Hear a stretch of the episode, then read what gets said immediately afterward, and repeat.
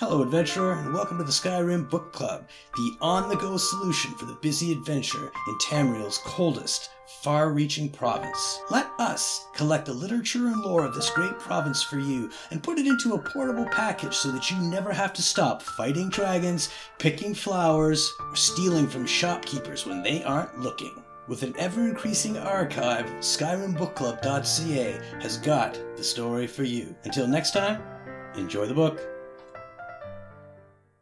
Merilar's Journal by Merilar Rendas. I know what he's planning. Does he really think he can take all the credit for discovering these spiders? Next time he goes into the safety cage to do whatever it is he does with those spiders, I'll lock the door. He'll have no choice but to listen to me then. What does he mean about me not being right in the head? There's nothing wrong with me. He's the one trying to steal my discovery. Does he think I don't see what he's doing? There's nothing wrong with me. Nothing. He keeps talking to me like I'm insane. I'm not insane.